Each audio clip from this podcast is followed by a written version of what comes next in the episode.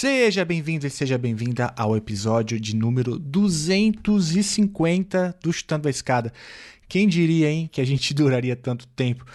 E para comemorar essa marca histórica desse podcast, Geraldo Zaran, Maju, Carol Pavese e eu batemos um papo de aleatoriedades, né? E é assim que funciona essa empresa. A gente falou um pouco sobre tantas mudanças que aconteceram nos últimos anos, sobre momentos que vivemos no Brasil, sobre possibilidades de futuro, mas também sobre cachorros robô, Matrix 4 e drogas. E se você tiver coragem, fique até o fim e descubra como funciona uma reunião de pauta do Chutando a Escada. Enfim, na trilha sonora a gente tem uma banda que eu gosto muito, chamada Meu Funeral. O nome é muito apropriado, ainda mais durante o governo de Bolsonaro, já que todos e todas nós morremos um pouco.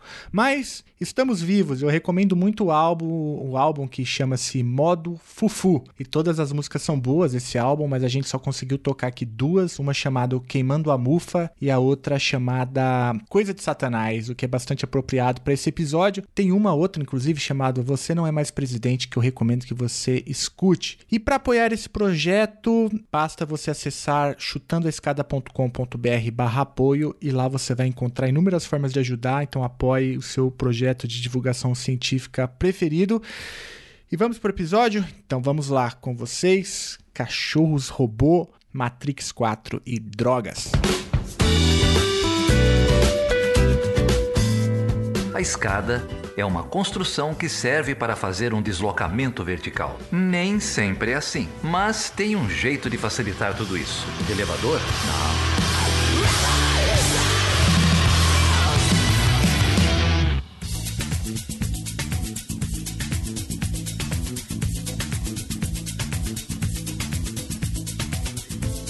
Eu assisti Matrix 4 ontem.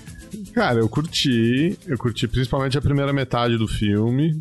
É, que é um pouco. Assim, Matrix, Matrix foi um fenômeno, né? Quando, quando saiu, acho que principalmente a nossa geração, assim, foi um baita de um impacto. E o, e o filme brinca muito com isso, tem muita metanarrativa, sabe? Então eles, eles fazem lá um artifício para recolocar o, o Neo e a Trinity na Matrix. E essa primeira metade do filme é, é meio ele de volta e é total sociedade do cansaço, assim, sabe? O cara vai, e aí trabalha, e toma café, e aí tem que fazer exercício para emagrecer e toma umas pílulas e, e, e, fica naquele loop eterno, assim. E é muito. É, chega a ser agoniante num certo sentido, né? E, mas aí eu fiquei pensando como a gente regrediu em 20 anos, né? Porque o Matrix, o Matrix é de 99 e era um, sei lá, foi uma puta explosão. Não sei se era eu que era jovem e acreditava nas coisas, mas é, virada do milênio, né? Sei lá, acho que tinha um, uma coisa assim de, de esperança, de a, a, tecnologia vai trazer progresso e o mundo conectado e, e os celulares, não sei o que. E, e o filme brinca com isso. Tem um personagem lá que uma hora faz um discurso desse. Pô, agora vocês acabaram com tudo, vocês cagaram tudo, agora é, é o sofá flix e o ninguém tira a bunda de lugar nenhum e, e, os filmes são horríveis e só tem sequência e aí faz a piada com a própria sequência do Matrix, né? É, eu fiquei eu fiquei muito nessa noia assim de a gente regrediu demais cara. É, a tecnologia enterrou a sociedade sabe? Essa é uma série que eu vi que fala disso aí também Geraldo. O Years and Years. Já viram esse negócio? Uhum. eu queria muito ver eu não assisti ainda. tá, cara é, é, é um pouco isso assim e, e tem uma, uma parte da, da série são seis episódios produzidos pela BBC é um futuro próximo né? é, é, é um futuro é muito possível, sabe? É isso que gera muita agonia. Muito. E tem, tem uma fala que é um pouco exatamente isso, assim, né? Um personagem fala, olha, é um pouco tudo culpa nossa também, que a gente foi se acostumando com esse tipo de tecnologia, de comprar mais barato, né? de fazer tudo muito fácil.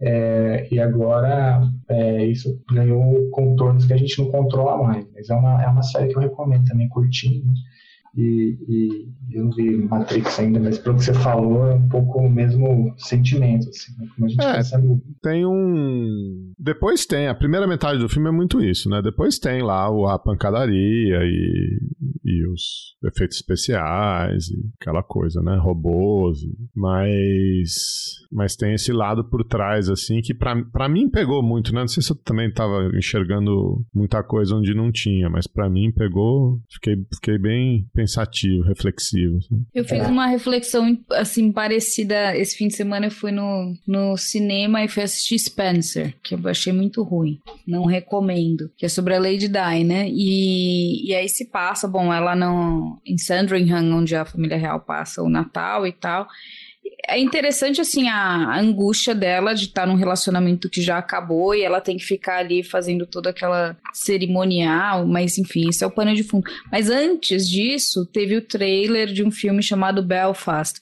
que era todo preto e branco o trailer. E, e aí eu fiquei vendo esse, esse trailer preto e branco e fiquei observando e falando assim, gente, isso aqui assim, preto e branco, né? Eu falei, olha que interessante, será que o filme é preto e branco, né? Será que estão fazendo um filme preto e branco agora? E aí fiquei olhando aquelas cenas, que eram cenas, assim, de um, um, um algumas décadas atrás, mas não tão distantes, quando ainda era tudo analógico, né? E aí eu fiquei pensando, olha, a gente já tá, assim, ficando o tempo está passando tanto que década de 60, 70 já é como se fosse uma coisa muito histórica, muito atrás, né? Eu nasci em 79, então assim, eu ainda me conecto com a década de 70 de alguma forma, mas para essa geração de agora, assim, dos nossos alunos da Maju, por exemplo, era uma coisa muito né, ficou muito atrás, assim, as, essas referências. E quando eu vi Marighella também, foi interessante assistir Marighella, porque é, eu assisto pouco filme nacional e aí tinha toda também aquele contexto de dos móveis, do copo, né, que eram coisas que tinha na minha infância, aquela jarra de abacaxi, enfim, aquela muita o orelhão, né, é, como que era o banco da padaria, o telefone com fio, mais um tipo de telefone. Então, assim, ver aquilo e ver aquilo em português também me trouxe muita lembrança da minha infância, de móveis e, e, e do meio como era, né? Coisas que para mim ficaram muito atrás. Essa infância muito recente, assim, né? E é interessante isso que o Geraldo está apontando, porque acho que assim, a nossa geração a gente faz essa ponte entre o analógico e o tecnológico. Uhum. Então a gente cresceu, né? Até boa parte da nossa, bom, até a adolescência pelo menos, né? Começou o celular e tal, e aí a gente pega essa transformação e se vê adulto e educando crianças, né? Educando é. jovens que já nasceram nessa nesse mundo da internet e educando crianças que vão entrar no universo do metaverso ainda, Isso. né? Então é muito estranho assim, tá nessa ter, é como se a gente estivesse num portal, né? Você dá um passo para trás é. e olha o início e, da sua vida. E sem estudos, né? Agora falando do, do, dessa geração, é, não há estudos assim que. Até porque não há amostragem, né? Que, que, que comprovem o impacto que isso tem na educação como um todo, né? É, então a gente tá vendo essa geraçãozinha que tá chegando aí, a gente vai ver, né? O Geraldo trabalha um pouco também com, com o pessoalzinho, o que, que vai ser, né? Como que eles vão lidar com isso, porque a gente foi alfabetizado, por exemplo, no analógico, né? É, tem, esse pessoal ele é alfabetizado no total no digital e, e, e, a gente não tem muita consciência do que, que isso significa no longo prazo. É um pouco, é um pouco assustador. Então aqui, aqui em casa a gente tenta dosar sempre. Eu acho que é o desafio de todo mundo, né? Que tem, que tem filhos é, em idade escolar, né? De tentar dosar. Não dá para tirar o, o, o digital, porque é, faz parte, inclusive, né, da interação, da, enfim, da sociedade que a gente está vivendo, mas, por outro lado, a gente não sabe o impacto que isso pode ter a longo prazo. Né?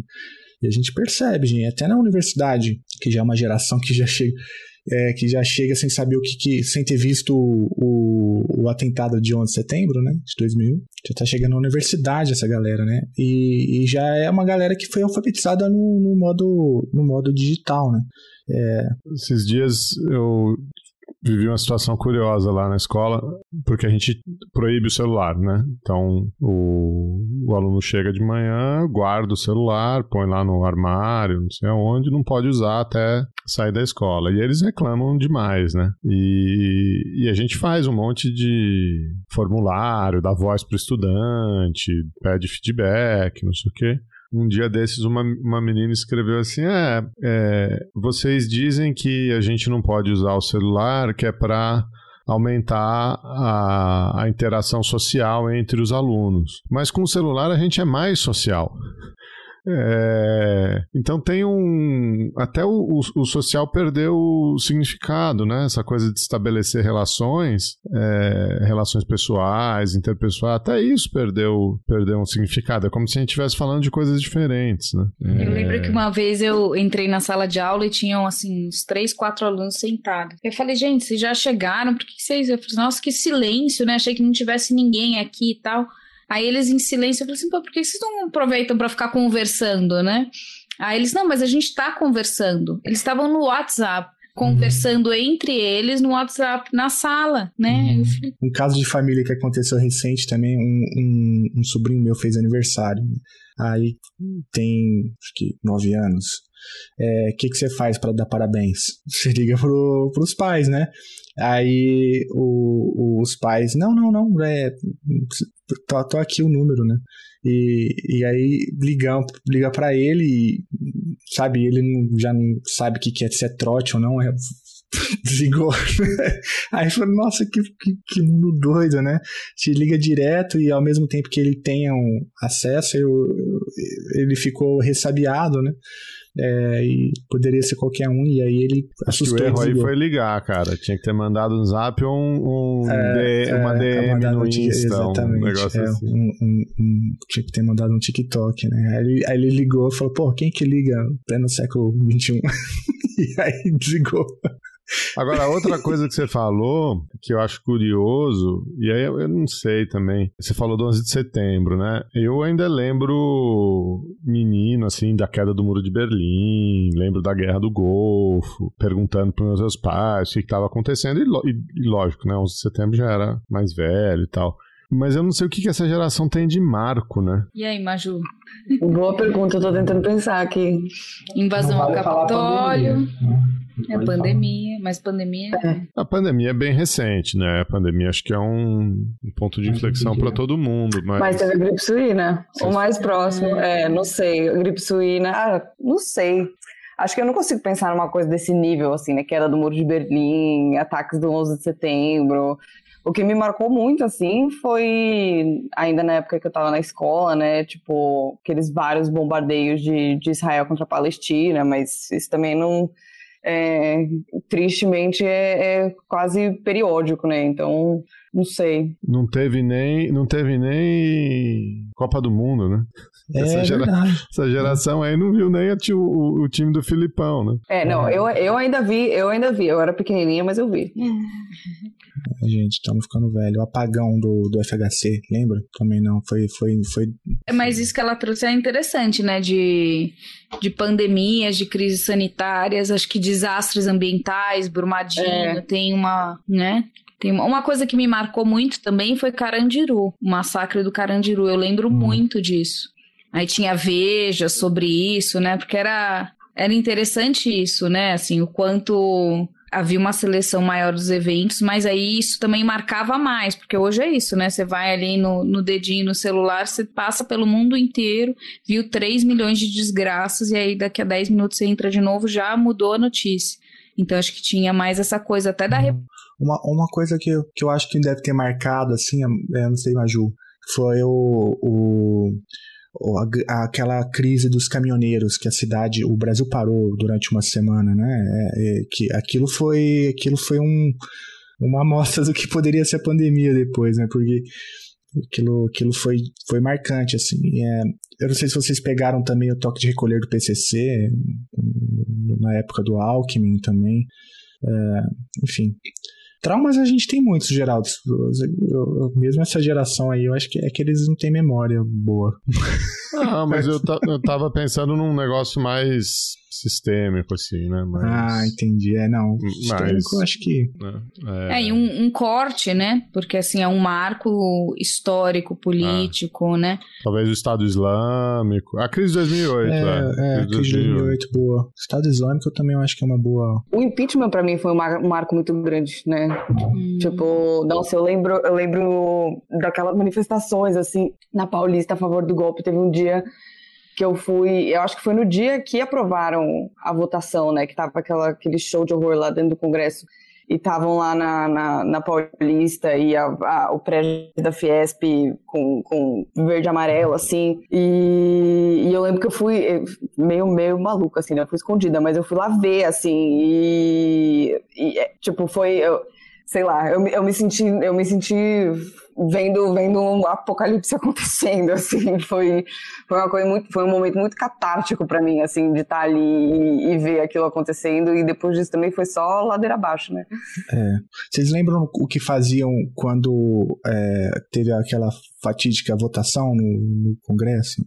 Todo mundo tava numa pizzaria, olhando é. do celular. Nossa. Eu também saí de casa, assim, no meu bairro comemorava e tal. Eu saí de casa e fui dar uma volta totalmente offline, assim, porque eu não, não queria. Não, não, não, vi, por exemplo, o voto do nosso atual presidente, nada disso.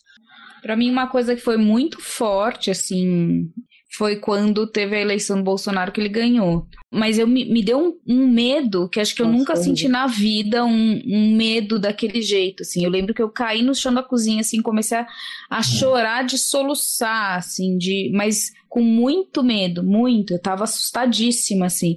E aí o, o vizinho, né, que prédio, né, um colado no outro, e o vizinho gritando, assim, a maior baixaria, sabe, do Nossa, PT e tal, assim. Aí, aí eu vi o que, o que vinha, sabe? Me deu, assim, tanto medo de de virar o. Acho que é um pouco o medo que eu tenho de agora, assim, mas a sensação foi uma sensação de muita vulnerabilidade, assim, de. Uhum. Sabe que eu tenho uma coisa que eu tenho pensado muito. Esse ano vai ser foda, né? Enfim, tenho, tenho, tenho pensado muito. É, eu tenho muitos amigos no setor público, né? É, diplomata, funcionário, enfim. É, é, gente em Brasília, nos ministérios e tal. E, e vários desses caras, é, durante o governo Dilma, principalmente, já no Lula, mas durante o governo Dilma, principalmente, faziam campanha contra contra, faziam campanha pelo impeachment. É, vários é, votaram no Bolsonaro, PT não. Hoje estão arrependi, ah, não sabia aquele papinho, né? Ah, não sabia, não, não voto mais nele, não sei o que, não sei o que, não sei o que. E ficam muito nessa da terceira via, né? É, ou do dois ladismos, né? Não, tudo bem, o Bolsonaro é um, é um criminoso, é um estúpido, é um, é um isso, é aquilo mas eu não. Eles falando, né? Eu não, não voto no. não voto no Lula, ou vou votar no Lula, ou isso ou aquilo, né? E eu, eu, eu fico pensando como a gente tem essa capacidade de descolar as nossas vidas pessoais das, da, da vida pública do país, né? E eu, e eu falo isso assim com muita tranquilidade. Eu sou um cara que eu estudei em colégio particular, fiz uma faculdade particular, mas fui fazer um mestrado com uma bolsa do governo, fui fazer um doutorado com uma bolsa do governo, é, e tenho certeza que eu não estaria onde eu estou hoje se esse governo não tivesse sido o governo Lula e o governo Dilma, principalmente o governo Lula. Porque hoje essas, essas oportunidades simplesmente não estão aí, né? Elas não, elas não existem. Esse governo ele não é, ele não tem isso como prioridade, né? É, e digo isso com muita tranquilidade. O, o a, a, condição estrutural do país, política do país, teve um impacto direto na minha vida para ser quem eu sou hoje. É, senão provavelmente não seria essa pessoa. Agora, esta mesma galera, amiga minha que eu estava falando aqui, né? Um bando de diplomata que certamente nunca teria entrado no Itamaraty não fossem as turmas de 100 do, do Celso Amorim e do Lula. Né? Um monte de gente que fez concurso público, que estão aí nesses super salários hoje em dia, não sei o quê, que falam de Estado, que o Estado brasileiro tem que diminuir, que tem que caber no orçamento, que não sei o quê, que não sei o quê que jamais teriam sido empregados. Sei lá o que esses caras iam estar tá fazendo hoje. É, se, se não fosse aquele modelo de Estado de expansão, de expansão de direitos, de expansão de serviços, etc, etc. Mas, mas essas coisas elas se apagam da cabeça das pessoas, né? O, o, o mérito ele é sempre individual e o problema ele é sempre público, né? Não, então o país está numa draga, por isso que a minha vida anda de lado. Não, mas eu cheguei aqui sozinho, eu cheguei mas, aqui mas, pelas Geraldo, minhas próprias pernas. Sabe que esse é essa é a essência, né, da tese do chutando a escada. Né? É claro que quando o Rajun Chang escreve o, o livro, ele está pensando em termos estruturais, mas aplicada no campo micro, né, fazendo aqui uma extrapolando um pouco a lógica do do próprio autor é um pouco isso, né? Você ignora, né? A, toda a história, enfim, todos os, os movimentos políticos, estruturais, conjunturais, enfim, todas a, a, a, toda a indução que determinadas políticas públicas acabou por gerar para te ajudar a chegar em um determinado lugar. Depois que você atinge esse lugar, você olha para trás e ignora, ignora e fala, não, eu cheguei aqui pro mérito, né? É, é uma forma de, de é, consciente ou não, de congelar as coisas, entendeu? De falar, olha, eu sou a casta, eu sou agora a aristocracia moderna e, e, logo não é todo mundo que pode ter as mesmas condições ou chegar no mesmo lugar que eu. Então, consciente ou inconscientemente, você sabota né, a, a, a, o, os instrumentos que você mesmo usou para chegar naquela condição. É, é, uma, é uma sabotagem mesmo, né? É, ou é, o nome disso também é uma desonestidade intelectual, porque porque é isso, é, é isso. A pessoa não consegue olhar para trás e não consegue enxergar é, obviedades como essa, né? Eu também fui bolsista, também sei é de onde eu vim, também, também sei que se não fosse política pública eu não estaria é, aqui. Né? É, agora, olhar para trás falar, não, não, não, tem que ter política pública, né? É, um, é uma hipocrisia. É, tem que caber no orçamento. Não, você quer me ter é uma síncope nervosa que me dá, né? Porque você fala, pô, é, é, é, uma, é o chute da escada aplicada no nível micro aqui da nossa elite brasileira, que, que tem, tem sérios problemas né, para identificar o outro, enfim. E, e aí é isso, aí cai nesse argumento fácil da tecnocracia. A tecnocracia é o argumento mais usado por essa galera, né? De que o Estado tem que ser mínimo, o curso tem que caber no orçamento, faz aquelas comparações bizonhas com economia doméstica, né? Aquela simplificação absurda do debate, do que, que é coisa pública, o que é política pública. Aí cai nesse engodo, né? Daqui, a pouco tá pedindo voucher para educação infantil, né? Vai falar que o SUS tem que acabar, é, que mais aí? Que tem que privatizar a universidade pública, tem que cobrar mensalidade, cobrar mensalidade. Essa é uma, é uma eu escuto direto, inclusive de funcionários públicos. Não, tem que cobrar mensalidade mesmo na, na universidade, nas universidades federais. É fazer as contas. É, pega tudo que é gasto nas universidades federais e, e multiplica pelo número de alunos aí, dividido por 12, né? Para pensar uma mensalidade ali. É, enfim, é um pouco o chute da escada das elites brasileiras que, que querem permane permanecer, né, como aristocratas modernos. É, é uma classe é... parasitária, resumindo. E, e essa coisa de defender seus privilégios, né, ou de, de naturalizar seus, seus privilégios, né. Outro dia eu, eu estava fazendo uma dinâmica também de, de inclusão, de diversidade, de enfim. E, e aí perguntaram, projetaram lá um igualdade de gênero, né? Ah, o que que vem na sua cabeça quando quando você vê essa palavra, essa expressão igualdade, né? Eu fiquei, as pessoas começaram lá a falar uns uma, enfim, coisas do senso comum, né, ou do, do espírito do tempo, né? Ah, tem muito caminho para fazer, aí muita coisa para fazer, ou uma sociedade justa em que as chances. Eu fiquei pensando, é, igualdade de gênero é desconfortável para mim, porque eu sou a classe privilegiada, entendeu? Eu sou o homem branco hétero privilegiado igualdade de gênero, ela necessariamente, ela tem que ser desconfortável para mim, cara. Se não for desconfortável para mim, tem alguma coisa errada, porque não é igualdade de gênero, entendeu? Então, se, se, se mulheres não passarem na minha frente, tem alguma coisa errada. Se, se, se eu entrar num processo seletivo e a outra pessoa não tiver preferência, tem alguma coisa errada, porque aí não,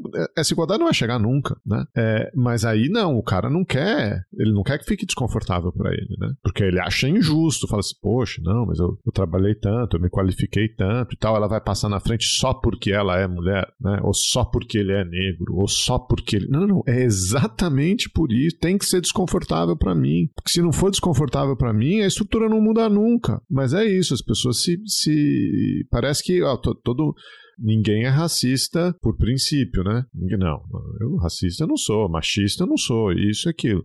Não, mas vem mexer no meu. Aí não, peraí, como é que vai mexer no meu, né? Aí tudo, tudo aparece. Né? É, mesmo os esquerdomachos, bem intencionados, os apoiadores. Os heterotop, né? É, Agora é heterotop. É. Tem que, essa ficha tem que cair, entendeu? A gente tem que ser passado para trás, eu tenho que ser passado para trás, senão não, a igualdade não chega nunca. Mas é, olha, eu acho utópico também achar que isso vai acontecer. Porque, assim, por trás disso tem. Olha como tá tudo muito conectado, né? Você estava falando do setor público, e aí como a gente pensa políticas públicas. É uma sociedade, principalmente essa classe dominante, é, mas a cultura da sociedade, né? Uma sociedade individualista, excludente. Olha o que a gente tem aí de gente passando fome e qual é a grande movimentação que a gente tem social nesse sentido, mesmo com a pessoa que mora embaixo do seu prédio, né? Você passa todo dia por ela.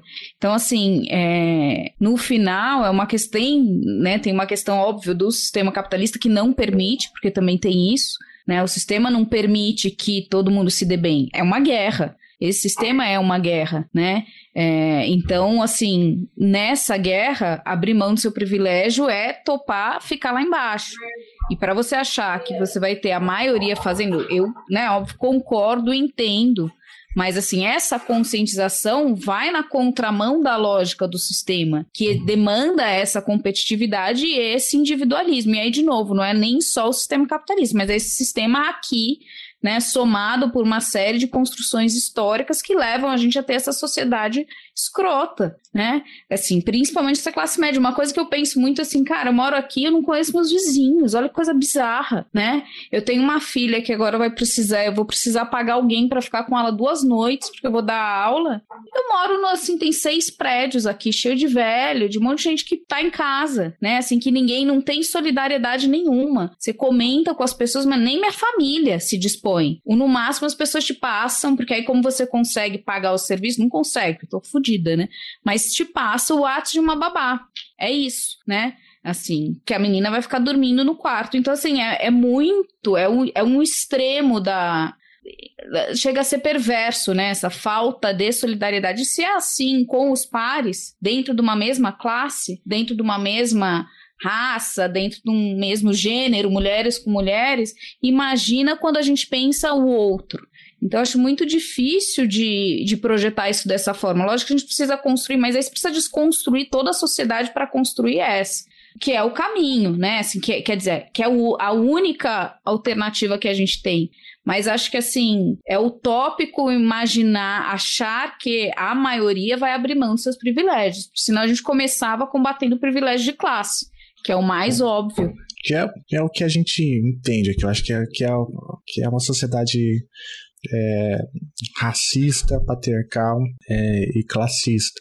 Eu acho que ela é colonial antes de tudo, né? Não sei, pensando no Brasil, assim, tipo. É, eu acho que junta tudo isso que vocês falaram, né? Acho que tem muito a ver com essa coisa de não conseguir, né? Óbvio que não é uma exclusividade brasileira, mas essa coisa de não conseguir ver, de atrelar o pessoal à política pública, né? Porque a política pública até, sei lá, 20 anos atrás, não ela que, que, política pública, né, de, de, de inclusão, de, de, de, distribuição, você, você podia falar assim em termos de acesso, né, de democratização de acesso de muitas coisas, né, então é, é isso, Geraldo falou do seu caso, assim, mas é, é, também foi uma coisa muito recente, né, então é, porque o Brasil é muito colonial, cara, é muito colonial, assim, eu acho que é, se me pedisse para tentar explicar Brasil, assim, eu, eu falar, capitania hereditária, você conhece? Porque é, é, muito é muito isso, assim, ainda é uma estrutura, enfim, os números eles estão aí, né, essa estrutura que é racista, que é patriarcal, que é tudo isso e, e que se reflete nessa desigualdade muito absurda, muito abissal que a gente tem, né, então isso de, sei lá, tem muito essa coisa também do, do é, né, do que, que vocês comentaram de, de privilégio, de, da necessidade de estar disposto e de entender que é necessário perder privilégio.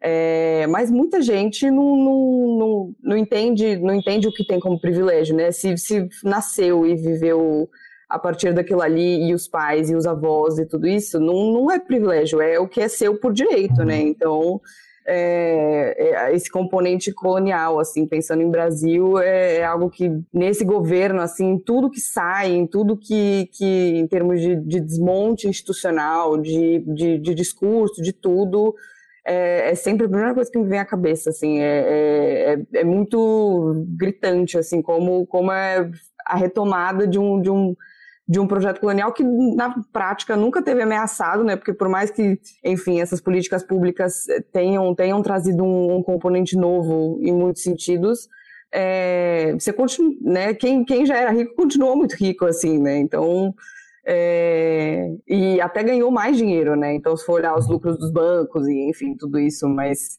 é, é, é, a coisa de, de aeroporto virar rodoviária, né? Então, enfim. É, eu acho que vocês tocam pontos assim, muito importantes, né? Eu só mencionar aqui um que é, talvez esse seja o grande paradoxo da elite do atraso brasileiro, né? Que é ao mesmo tempo que ela é privilegiada, ela olha e essa é a mágica da nova razão do mundo, né? Do neoliberalismo, ela olha para os seus privilégios e entende isso como mérito, né? Ao mesmo tempo que ela defende um Estado mínimo, então, para os outros, mas quando o assunto é a defesa da própria propriedade, aí é o Estado máximo, né? Que aí vale violência, violência urbana, polícia na rua, não sei o quê. É, e, eu acho, assim, até para dialogar com você, Carol, que é uma, essa é uma característica da elite brasileira. E talvez essa seja a nossa amostragem aqui na conversa, né?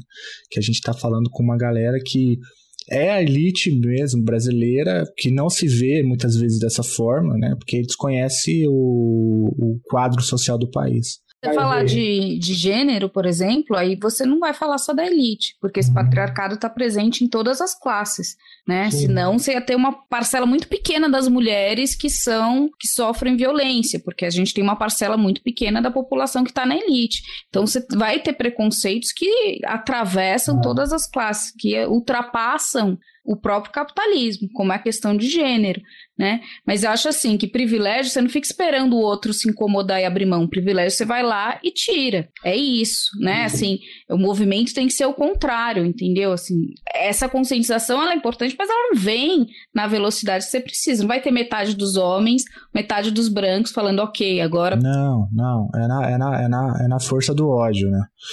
Mas o, o, ponto que eu ia discordando é que eu acho que essa hipótese de que o brasileiro ele não é solidário, né, por, por natureza, ela, ela é facilmente refutada se você entra nas periferias, entendeu? Você entra nas comunidades, que aí você vê redes de apoio é, que são criadas assim em casos de extrema vulnerabilidade, né?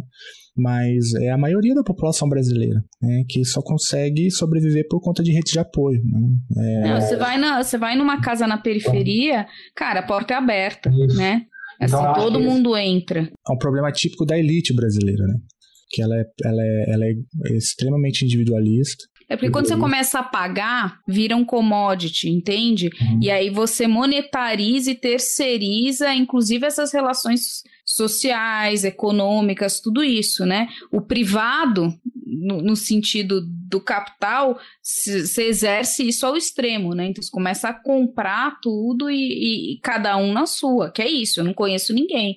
Mas se você vai numa, numa comunidade, é completamente diferente a relação, né? É, As pessoas é. são muito mais solidárias, assim. Né? É, sem, sem dúvida. Aí você vai coisificando relações e tal, e aí tudo vira, tudo vira mercado, né? Tudo vira, vira mercadoria. Mas, é, gente, a gente tá falando aqui uma série de coisas, né? Sobre a elite do atraso, sobre né, a, os paradoxos da elite brasileira e como que ela é desconectada de, da realidade do, do, do, do Brasil né, e do mundo. Aliás, essa é uma coisa que até o, o, o Ricardo, o Ricardo tá meio sumido lá do, do grupo de apoiadores, né? Espero que ele esteja bem, Ricardo, um abraço. Ele é sempre um cara que pega muito no, pé, né? Não sei se vocês já, já viram que da, da desconexão que a, a população brasileira tem, o desconhecimento que a população brasileira da própria condição, do próprio lugar onde ela está na pirâmide, né? E ele já falou isso algumas vezes lá. Então, é, esse é até um, esse é até um exercício legal, né? Você encontra calculadoras aí na internet que mostram aonde que você está na pirâmide. e só na pirâmide social brasileira, né? E, é, é, às vezes é um pouco assustador quando você descobre que você está no topo da pirâmide. Né? Só de você conseguir fazer a busca enquanto eu, eu falo no teu celular, significa que você já tem um celular, já tem um, um plano de internet, já consegue acessar. Isso já te coloca no topo 10, né? No mínimo, da pirâmide brasileira. Mas acho é uma discussão interessante. É engraçado é... que esse, esse fim de semana eu estava conversando com uma amiga e aí ela estava falando, ah, então, né, nos problemas da vida e tal. Ah, então, porque nós que somos classe média e tal. E ela trabalha num banco, ela deve ganhar uns 40 mil, entendeu?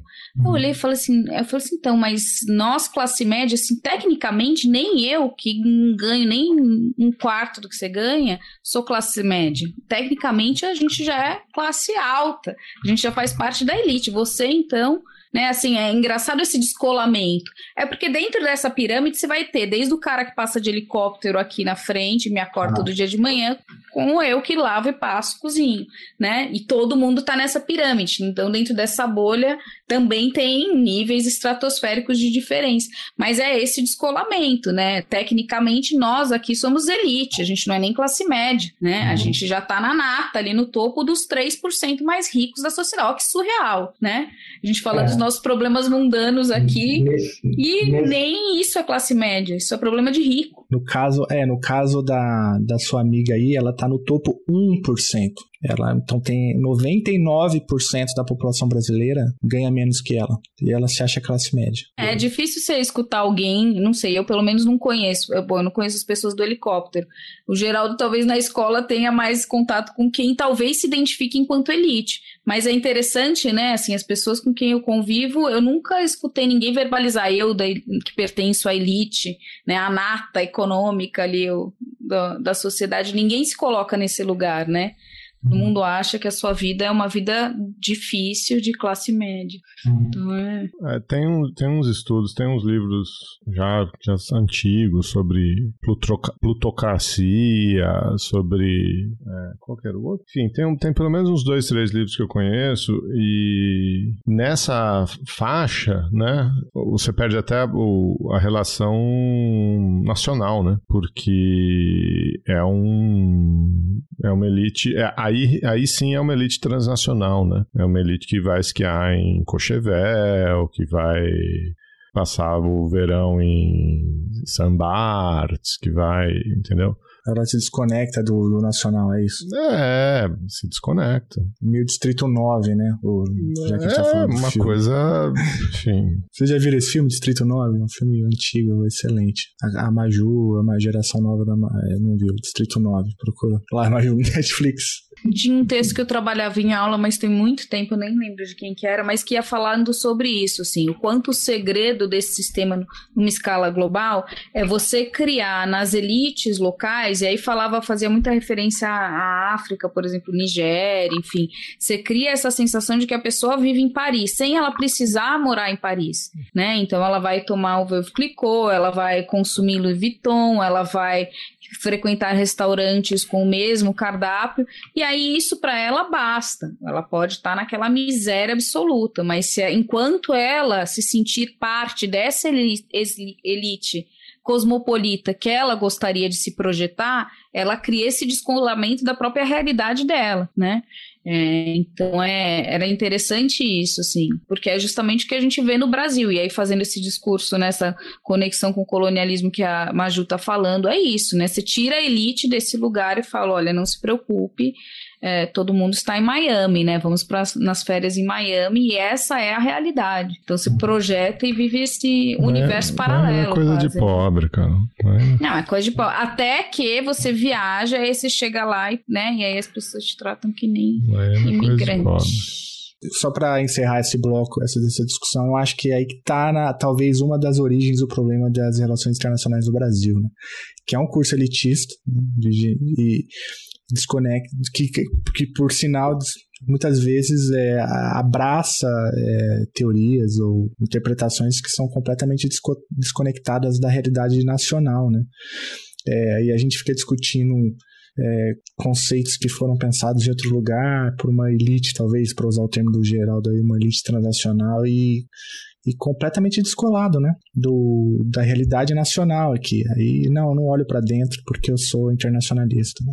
Como se uma coisa não tivesse nada a ver com a outra. Mas, enfim, eu fiz uma fala aí sobre o, relações internacionais do Brasil. Não sei se vocês querem discordar de mim, senão eu vou falar de outra coisa. Não, ninguém quer discordar de você. Pode falar de outra coisa. Bom, Geraldo, Carol, Maju, a Débora não, não tá aqui, mas ela está aqui em espírito, né?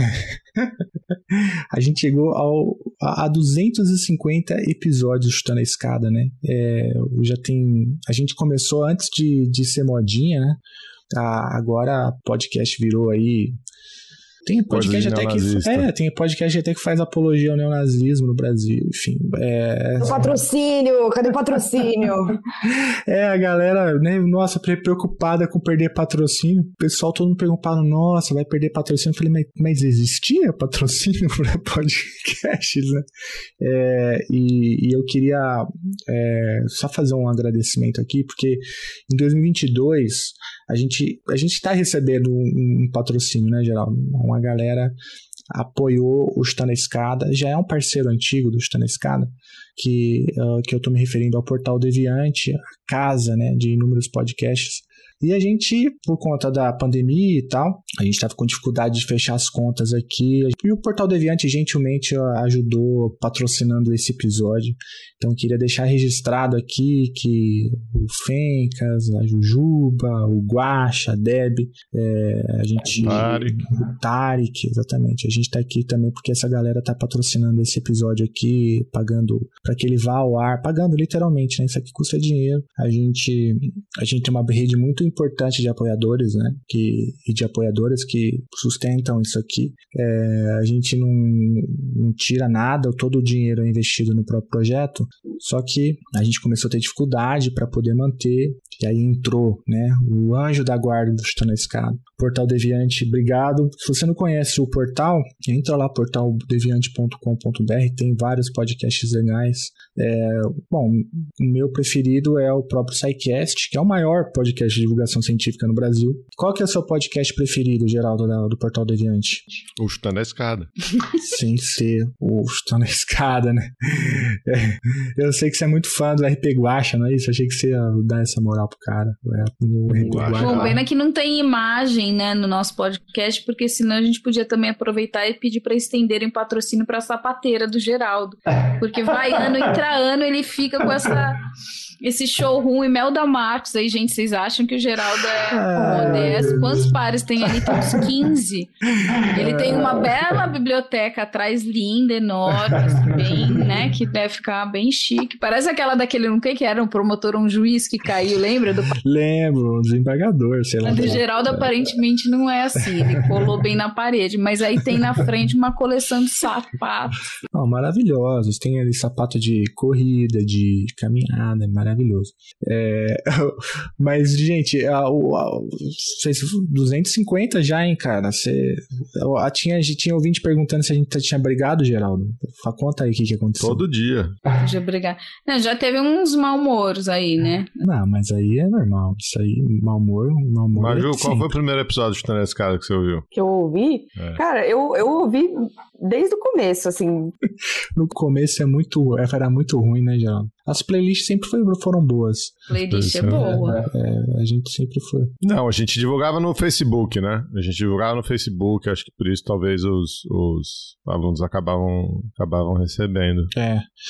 Né? E também era uma época que o própria cena de podcasts era, era diferente, né? Era menor, era, tinha um nicho ali e circulou rápido nesse nicho, né? Até porque tinha uma, um, entre aspas, um espaço assim, né, a ser ocupado, porque já tinha ali bons é, podcasts, e esses podcasts ainda existem, né? Mas com formatos diferentes. Né? Você tem um, o, os dois maiores, eu acho que da área. Você tem o Xadrez Verbal, que tem lá o, o, o Matias, o Felipe falando sobre os temas da semana. Tem aquele formato, né? É, dos dois ali conversando. É, tem as pílulas, né? Do, do, do, do Petit Jornal, e que entrou com entrevista mesmo. É, foi, foi a gente, né? Depois o, o próprio Felipe criou um outro, outro de entrevistas e tal. Mas é o pessoal que leva mais a sério, estrutura, faz pauta, né? Não faz essa zona que, que, que a gente começou falando do Matrix, depois falar de não, mas tá tudo conectado, assim, tá tudo. Passou por colonialismo nas RIs, e aí do colonialismo te veio um insight de agradecer o apoio. É. Gente. Mas ó, tudo piorou quando o Spotify entrou, gente, na, de, na podosfera, assim, né? Por, por vários motivos, né? Primeiro, não foi só o Spotify, foram inúmeras empresas grandes, né? Inclusive essas grandes emissoras e tal. Mas o, o Spotify, quando entra, ele ajuda a popularizar, né? É, um pouco mais, né? Por conta do, da dimensão e tal, da propaganda, mas ao mesmo tempo que ela populariza, populariza também o play player, aí todo mundo vai pro player, e aí junto com o Spotify você tem os, os podcasts é, é, da casa, né? Os, as produções da própria, da, própria, da própria Spotify. E aí o algoritmo, claro, favorece essas, essas, essas produções. Fora que o Spotify faz uma sacanagem que técnica, assim, né? O, que é o seguinte, ele, ele chupa o episódio para um servidor próprio, né? Então a gente perde um pouco o controle do próprio conteúdo, entendeu? É, e, e, e, é um pouco esse o paradoxo, né? Ao mesmo tempo que o Spotify cresce, ele cresce a podosfera como um todo, mas de maneira muito desigual, né?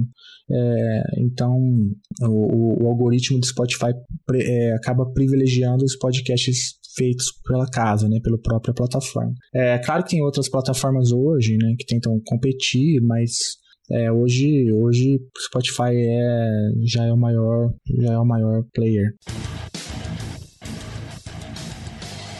O Chutando a Escada conta com apoio financeiro dos seus ouvintes. Para saber mais, acesse chutandoaescada.com.br barra apoio.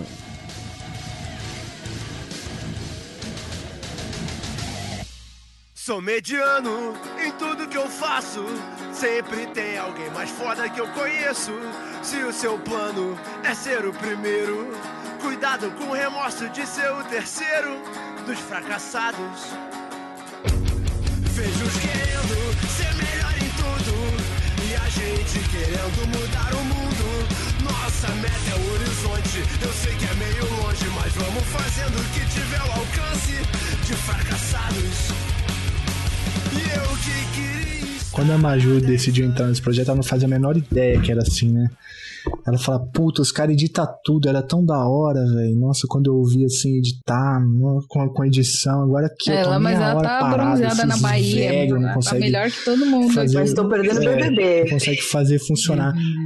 Não, hoje é dia de, de paredão. Pode parar essa porra. Não, eu tenho, a gente fez reunião essa semana passada e tem um cara novo e tal, e o cara falando, ah, e tal, que vai dar aula, que a, a aula dele é na terça-feira no segundo horário. Eu falei, putz, meu, esquece. E como assim? Eu falei assim, não, é dia de BBB, cara. Você não vai. Quando tiver final, já olha lá. Quando tiver final, você já nem faz aula, porque... Uma coisa aqui de, de jovem, assim, BBB eu não, tô, eu não consigo acompanhar, não dou conta, mas o, o, eu tô acompanhando um negócio que é de jovem, que é uma série chamada Euforia. Tô, ah, eu queria assistir, mas eu não assisti. Puta, é, é foda, é foda. Muito bom, mas é sobre é, juventude, mas assim, o, a, o, o, plot é que uma, uma adolescente de 17 anos tem um problema com drogas, né? Então aí conta um pouco a história dela no colégio tal, como que ela faz para conseguir, luta com a abstinência, quando para e tal, um pouco isso. Muito boa, assim, muito, muito bem feito, mas é meio pesado, é. E é tipo. É um preview do que pode acontecer. Luta contra é drogas e tal. É, eu falei pra Débora, eu tô ouvindo isso aqui porque eu tenho que me preparar, meus filhos estão crescendo. Ai, meu Deus. Ai, pelo amor de Deus. Mas sabe que uma coisa que eu, que eu tenho, assim, não pensado, drogas não passa muito no meu radar, assim, de me preparar pra, pra Gabi, né, usar e tal, assim, não é uma preocupação, mas para mim o que fica muito é de pornô, sabia? Quando eu tava grávida, eu vi um documentário lá na Inglaterra sobre o acesso à pornografia a jovens e o quanto isso tem assim modificado de uma forma muito negativa as experiências sexuais, né? E aí isso é, a, ah, é? a série mostra um pouco isso também, né? Porque como é como é tipo adolescente, né? Assim, é feito por adultos e tal. É, muito. É, é uma série para adulto, mas um universo adolescente. E aí mostra um pouco que. É, como eles se relacionam, a coisa do, do nude, é, a coisa deixa eu te filmar enquanto a gente transa, e depois termina e o, circo, o, o vídeo vaza, não sei o que. E também tem umas cenas assim que mostra, né, como que é, principalmente os homens chegam, né, no, no, meio do ato assim, querendo é, tipo performar como nos vídeos que assiste, né? E aí o filme problematiza um pouco isso assim, né, o, a série. É, e mas você tem razão, é um é um mundo muito diferente, né, do nosso assim, descobre é tudo muito explícito, né? É, e, e aí deve ter algum, algum impacto na maneira como ele se relaciona. Não, é assim, o que, eu, o que eu li, aí já li bastante coisa assim sobre isso. Até li a, a semana passada um, um, outro artigo no The Guardian, sempre leio The Guardian, mas falando sobre a geração Z e como principalmente as meninas têm é, adiado, não adiado, mas têm se desinteressado por sexo. É, por, por, conta, conta de como essas relações são. E aí o texto era até interessante, fazia uma crítica até a a, a liberalização sexual das mulheres, porque falava que você vai para um extremo muito grande. Bom, aí é para debater, mas assim, é, que a gente alcançou um descolamento tão grande de você não precisar ter um, um, relacionamento afetivo, um relacionamento de outra forma para ter sexo, o que é muito bom, né? Por um lado, mas por outro lado, você tem sexo e pronto, né? E acaba ali. Então ficam assim, as relações geralmente são mais vazias. O cara não precisa nem assim te enrolar para te levar para cama, porque você acaba transando logo de cara. Então fica mais. E aí essa pressão, principalmente do, do pornô, é, coloca uma pressão para você ter uma performance muito louca, né? O cara tem que ser o rouco e a mulher tem que ser assim muito fazer circo, né, pole dancing na primeira noite, assim. E aí, se ela não faz tudo isso, fica aquela expectativa de que então ela não é uma boa parceira, né? Então, é, essas relações Nossa, ficam descoladas. E como não é uma relação de intimidade com diálogo, também tem assim, deu, deu match ou não deu na cama, né? É, e aí tem até, até interessante que ela cita um caso, uma mulher que escreveu um livro sobre isso, né? E ela cita um caso mais pro fim, assim, é, de um cara que tá. A mulher, depois de muito tempo de uma relação frustrada, foi conversar com o namorado e falou: Ó, oh, vou te dizer uma coisa, eu não gosto que me enforque na cama. Isso para mim me dá pânico. Eu tô falando sobre isso com o meu psicólogo e não sei o que e tal. Deus e assim. E aí o cara falou assim: como assim você não gosta? Aí ela falou assim: não, eu detesto. Aí ele falou assim: putz, que bom que você me falou isso, porque eu odeio te enforcar. Mas eu achei que eu Nossa, tinha que fazer isso. E aí era, né? E era, é sobre isso, assim, como as pessoas não dialogam e ficam nessa sociedade midiática, o quanto a gente leva é, essa necessidade de performance para as nossas relações mais íntimas. Não é só no Instagram que você tem que estar tá maravilhosa, né? Mas você tem que fazer tudo isso. E aí, lá na Inglaterra, é, esse documentário que eu vi quando eu estava grávida falava sobre isso. Quanto principalmente os meninos, por exemplo, têm um acesso a pornô, e é um pornô hardcore, né? Porque, não sei, assim, eu, né, enquanto menina, na minha época, principalmente como acesso a pornô era VHS, as meninas não assistiam VHS, né, pornô. É, então, assim, eu lembro o meu irmão que, tipo, né, na, na videoteca tinha aquela salinha fechada com uma cortininha, né? tinha, né? Tinha. Criança não entrava. Então, tipo, era uma coisa muito clandestina, assim, né? Você tinha que ter traficado de alguém aquela fita que ia passando de mochila em mochila, né? E aí era isso, é um filme ou outro, ou então a Playboy ou a Sexy. A Sexy era mais ousadinha, né, na época. Assim. Então era um acesso muito raso, né, a pornô. Hoje não, né? O, meu, qualquer moleque entra nos aplicativos mais sórdidos. E aí era isso. Os meninos têm essa impressão de que eles têm que ser o macho alfa do filme pornô logo nas suas primeiras relações. E o que eles têm que fazer? Tratar a mulher que nem uma cadela. Bater, entendeu? É violência, né? Porque o, o pornô não é romântico. Então, assim, cria essa pressão nos meninos super jovens de 13 anos para ter esse tipo de relação, de fazer sexo anal, de um monte de coisa. E nas meninas também, em contrapartida, que é assim, que o cara tá lá e qual que é a atriz lá? Ai, não, não, não. Então que mesmo quando tá doendo, você precisa continuar. Que o sexo é assim, né? Não é nem que isso é o jeito certo, mas é assim que se aprende sobre sexo. E aí eu fiquei pensando muito assim sobre, enfim, é uma, né, uma coisa de tecnologia e, e, aí você mencionou, né, da câmera e tal. Então, assim, meninas de 10 anos, tem um número enorme de meninas de 10 anos que já mandam sexting, né? Assim, então tem essa. Nossa, você tira a foto. Porque na nossa época também, meu, se fosse aloprar, se aloprava no quartinho e assim, no máximo o cara saia contando. Mas não tinha nenhuma prova disso, né? E nem é, nem é, circulava. É um mundo diferente, né? E, e, e, o problema é esse, né? Que um, um, um vídeo, uma imagem é, de, fica, né, pra, pra sempre, né? Não, é, um, é muito diferente de um boato, alguma coisa assim, né? É, mas eu tava falando de euforia, tem uma cena que é, é exatamente assim, né? O rapaz, eles vão ter uma cena de sexo e aí o rapaz vai com a mão no pescoço da, da garota, né?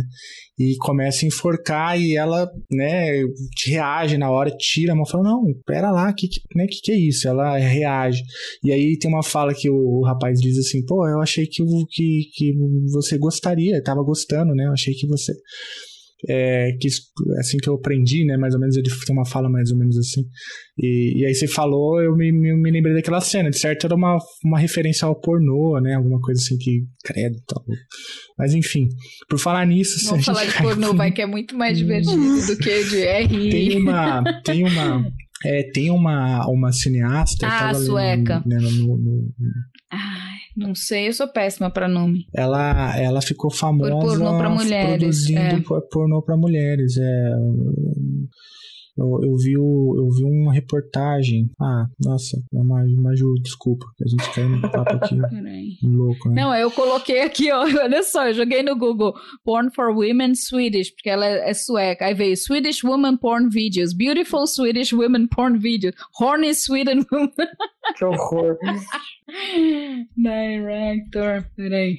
Eu vi um do Erika Lust. É, essa mulher aí. É, eu vi uma, uma entrevista com ela.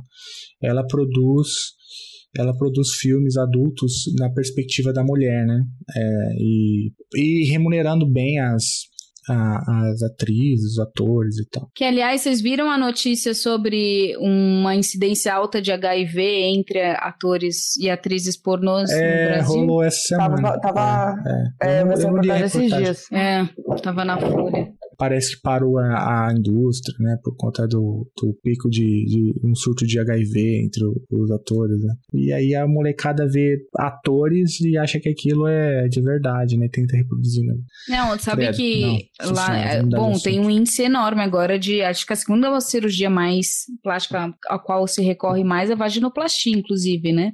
É, e na Inglaterra você tem um surto de meninas de 15 anos fazendo vaginoplastia ou pedindo vaginoplastia no, no SUS.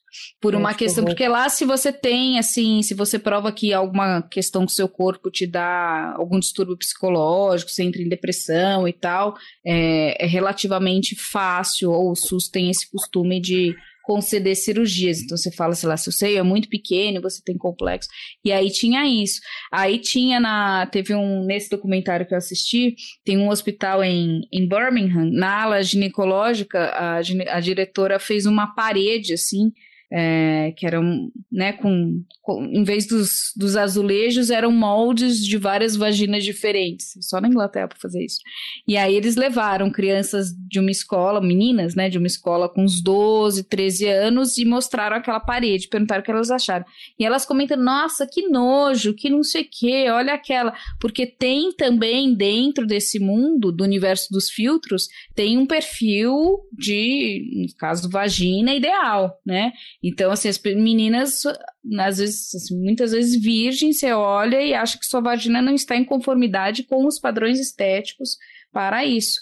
É um nível bizarro, assim, é bizarro que maluquice, assim. É, mas eu tenho muito medo por conta do impacto disso tudo na, nessa geração aí que tá chegando e tal, porque é uma geração que vai se relacionar usando, né, a intermediação da, da tecnologia e tal. Eu não tinha pensado nisso, assim, eu vim na, da periferia de São Paulo e tal, na minha, na minha época o maior risco era mesmo, a, além da violência urbana, né, era, o, era a droga. Então eu tenho muito, tenho muito essa questão, assim, né, do, da droga e tal. Muitos, eu, eu perdi amigos, assim, muitos amigos para droga, né?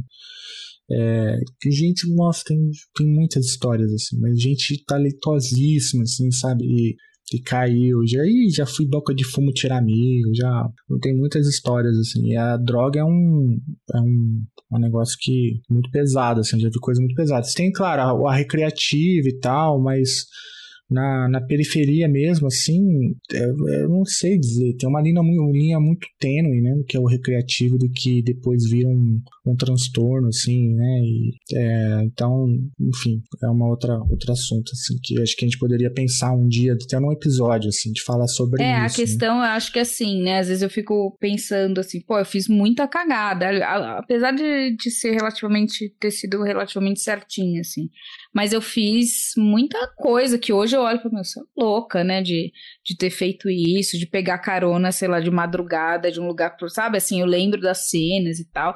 Assim, me expus em a situações de muito risco. É, e aí eu fico pensando nisso, assim, né? Que, bom, nada de muito grave aconteceu, mas tem esse elemento de sorte, faz parte, né? De crescer, fazer cagada, entendeu? Correr risco, né? Mas o quanto deve ser angustiante enquanto pai ou mãe, você vê seu filho, tipo assim, pô, seus filhos vão chegar bebaço em casa, né? Assim, vão chegar talvez com cheiro de maconha, entendeu? É uma possibilidade, né? Ou qualquer outra, ou enfim, ou vão ter um amigo que você bate o olho e fala, é, esse aí. E aí, o quanto você, assim, fica sofrendo em silêncio, né? Falando, não, dele precisa, eles precisam fazer as merdas deles e vai dar tudo certo no fim. Mas É, isso não, não, dá, é foda. né? Assim, essa garantia Nossa. de que vai dar Nossa. tudo certo. Você fala, puta, né? Eu tomo um café ao acordar, um ansiolítico pra antes de dormir. Refrigerante no almoço e cidetor no pescoço, um anti-inflamatório para abstrair. Cervejinha sexta-feira com os amigos, um esquisinho se tá frio no domingo. Cigarro se tô estressado, Red Bull se eu tô cansado, se tiver na bad um antidepressivo. Mas eu não tomo drogas porque droga é coisa de satanás. Ontem eu vi um, um documentário no UOL que não sei porque apareceu ali, depois não consegui ver mais, mas acho que a temporada 1 dá pra ver. Que eles têm aquele UOL Play e tem uma produtora que chama Move, M-O-V. E eles fizeram uma série sobre o PCC, mas é muito bom. Você já viu? é bom pra caralho, Ah, pra tá. passar Eu já- em eu- aula, eu, vi assim. pro- eu vi Cara, muito bom, muito não bom. assisti. E aí, é- nossa, muito bom. Eu vou até, assim, o que eu tava vendo era o André do. André do funk, André do não sei o quê. Que é bizarro, assim. O cara é o cara mais procurado pela Interpol. E ele, Ah, traficantizão ele é do do PCC e tal, e tava na. Aqui de São Paulo, né? E aí ele tava na. Eles fizeram uma mega operação e o tipo, o cara tinha feito gastos, assim, comprou é, helicóptero de 7 milhões de reais, um monte de coisa. E aí tava numa mega mansão em Angra, e aí os caras fizeram um batidão, prenderam o cara. Prenderam o cara, o cara ficou preso, só que no pacote anticrime do Moro, é, você precisa, a medida preventiva, a prisão preventiva, você precisa renovar ela a cada 90 dias. E aí, por um erro de processo, não renovaram. Então, os advogados do cara Aí saiu andando. tiver, entraram lá com o pedido, e acho que era o Marco Aurélio, né? Porque teve que liberar, entendeu? E liberaram. Aí liberaram com é, o combinado que o cara ia ficar na residência que ele deu o endereço no Guarujá. Nunca Ah, nem eu apareceu no Guarujá.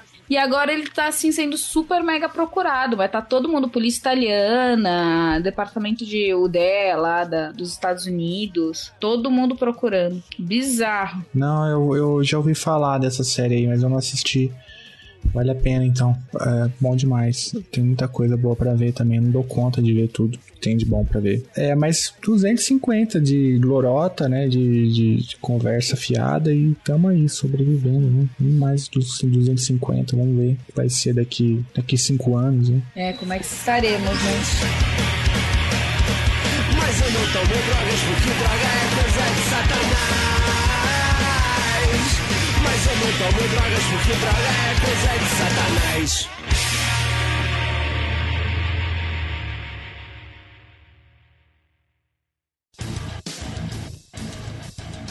Você acabou de ouvir mais um episódio do Chutando a Escada. Para apoiar, acesse chutandoaescada.com.br barra apoio.